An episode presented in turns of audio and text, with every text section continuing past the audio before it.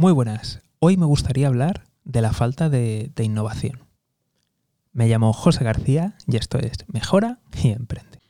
Me vas a permitir que te hable de la historia de un, de un chiringuito, un chiringuito de playa.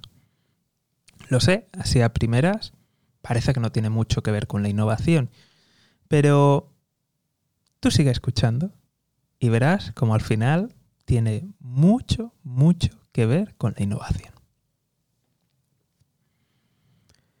Imagínate que estás en una playa, una de estas playas mediterráneas, preciosas, con sus dunas, y que el único comercio que hay allí es un, un chiringuito en toda la playa hay por un lado un kilómetro y por el otro otro kilómetro. Dos kilómetros de playa. Ningún otro comercio. Un chiringuito de playa. ¡Wow! Menudo negocio. Qué bien le va al chiringuito. Entonces, tú que eres una persona emprendedora, dices, oye, a lo mejor podría montar yo aquí un, chiringuito, ¿no? En la playa. Así que decides ir al, ayuntamiento de, de, la localidad y le preguntas, oye, me gustaría poner un chiringuito de playa. ¿Qué tengo? No, no, no, no damos licencia. Pero ¿cómo que no dais licencia? Pero si ahí hay un chiringuito. Ah. Ah. ¿Por qué está ese chiringuito ahí? ¿Por qué está ese chiringuito ahí? Esto que parece, pues, en fin, una pequeña tontería, si, si te fijas, es una historia que se repite muy a menudo, muy a menudo en muchos negocios y en muchas cosas. Te planteas y dices, oye, ¿cuál es, cuál es la innovación? ¿Cuál es la ventaja competitiva que, que tiene cierto negocio? está ahí porque son los primeros, porque son los más rápidos, están ahí porque son los mejores, o están porque tienen algún tipo de conexión política. Esto funciona así. Es muy, muy triste, pero eh, muchos negocios se han hecho o son posibles al calor de las amistades políticas. ¿Tú te imaginas ese mismo chiringuito si hubiera cinco? ¿Ganaría lo mismo? ¿Sería tan popular? Con dos, desde luego, bajarían sus ingresos. ¿Con tres? ¿Con cuatro? ¿Con cinco? Sería posible que no fuera viable. Es más, si entrara uno bien gestionado, simplemente tuviera competencia, podría ser que desapareciera completamente su negocio y que no pudiera competir. Otro gran problema es que en muchos negocios, sectores y ubicaciones, el dinero tiene un papel determinante. Y si no piensa en, alguna localidad pequeña o en alguna región pequeña, donde hay cuatro o cinco comercios de, de un sector. Si de repente llega alguien que tiene más capital, bien de negocios anteriores o bien porque lo ha heredado, puede llegar hablar con proveedores y conseguir un precio tal que le permita vender en su tienda a un precio inferior del precio al que otros comercios han comprado ese producto. Te voy a poner un ejemplo, y esto pasa muchísimo en estética. Resulta que hay tiendas, y esto pasa, date una vueltecita por tu ciudad, teóricamente de profesionales, donde teóricamente tú tienes que ir con, con tu acreditación de que estás dado de alta, de, que te dedicas al, al, sector y por tanto tú compras allí y te hacen un precio, pues eso, o sea, compras a, a un precio menor que el de, venta al público, evidentemente, para tú tener un, algún tipo de margen.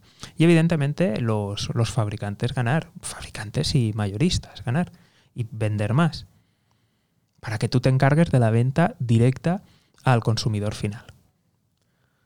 Pues en muchos de estos sitios no te piden nada. Y te lo venden directamente al mismo precio al que compran los profesionales.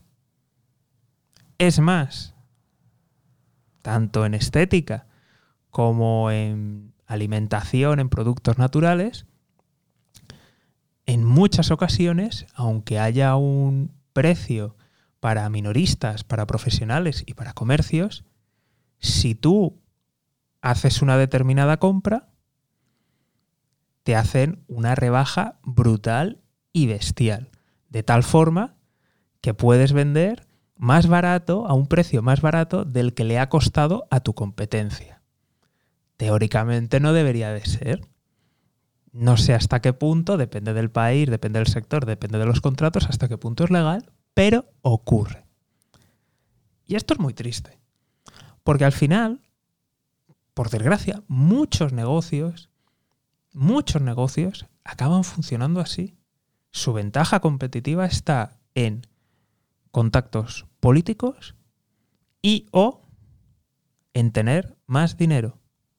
Punto. Punto. ¿Qué ocurre aquí? ¿Cómo pretendemos tener un tejido innovador cuando al final las ventajas están ahí y son tan claras y tan simples? ¿Qué espacio, qué margen de maniobra hay para la innovación? Para el esfuerzo, para el trabajo. ¿Qué margen hay? No hay, no hay casi margen. Y esto, por desgracia, pasa en, fin, en muchas economías periféricas de, la Unión Europea, aún mucho más en, Latinoamérica y aún mucho más en otros países. Y eso hace que otros países más competitivos, más abiertos, se desarrolle mucho más la innovación. Esto que estoy contando es una opinión, pero es que yo creo que afecta mucho. Creo que cuando uno se para a analizar muchos negocios, se da cuenta y dice, pero vamos a ver, ¿cómo es posible A, conexiones, A, que hubo un cambio normativo, A, que simplemente compró eh, a tal precio tanta cantidad y no pueden competir el resto? Cuando al final la mayor parte de herramientas para tener una ventaja competitiva empresarial se sustentan en el dinero puro y duro, en meter más cantidad de dinero o en conexiones políticas, realmente tenemos un problema.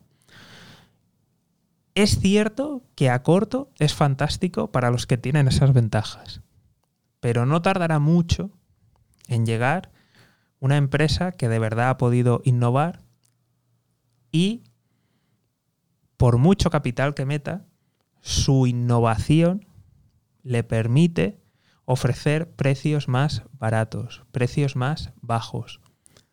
No tardará mucho en llegar una empresa que sus innovaciones, pese a las legislaciones, pese a los contactos y a los amigos, le permitirán operar de tal forma que sea inmune a esas normativas.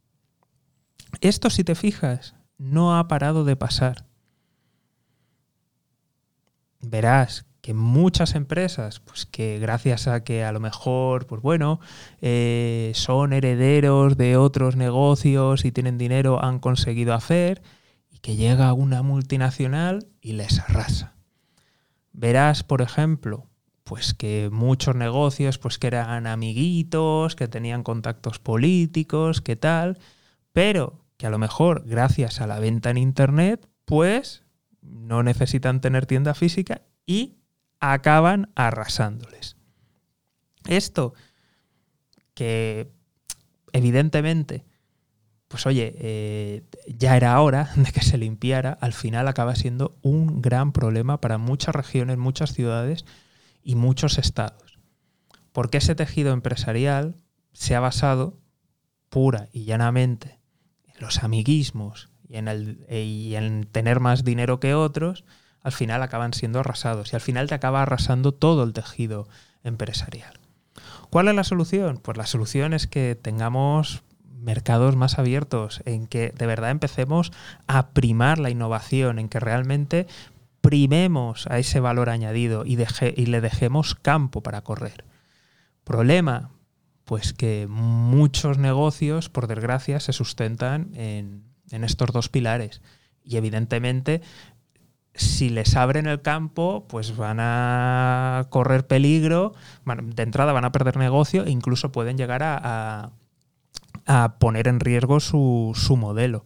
Pero me da la sensación que como no se haga un, esfuerzo por todo esto abrirlo, al final, si, no sale un tejido innovador propio, el tejido innovador vendrá de otro lado y, y lo arrasará todo.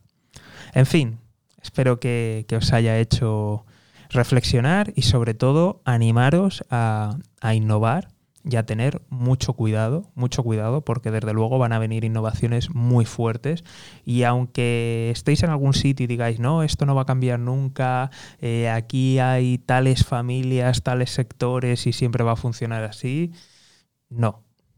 Atreveros a imaginar, atreveros a soñar y, ¿por qué no? Si no podéis empezar allí, plantearos en emprender en, otro lugar o directamente emprender de manera global, pensar a, a lo grande. Como siempre, si esto ha resonado contigo, compártelo con alguien que merezca la pena. Un saludo y toda la suerte del mundo.